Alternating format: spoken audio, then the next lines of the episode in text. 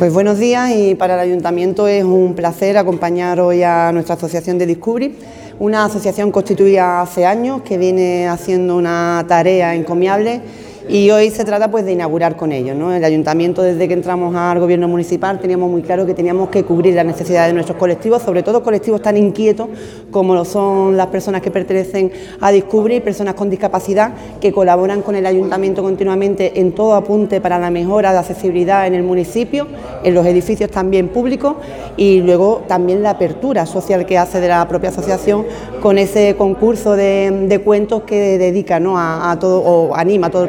municipio de Ubrique a su participación. Entonces, para el ayuntamiento hoy, pues un honor acompañar a Manuel como presidente, a FEGADI, que como no está aquí la Federación también eh, Gaditana de Discapacidad, y que tenemos una línea de colaboración muy estrecha y que ese local lo que va a permitir es darles a ellos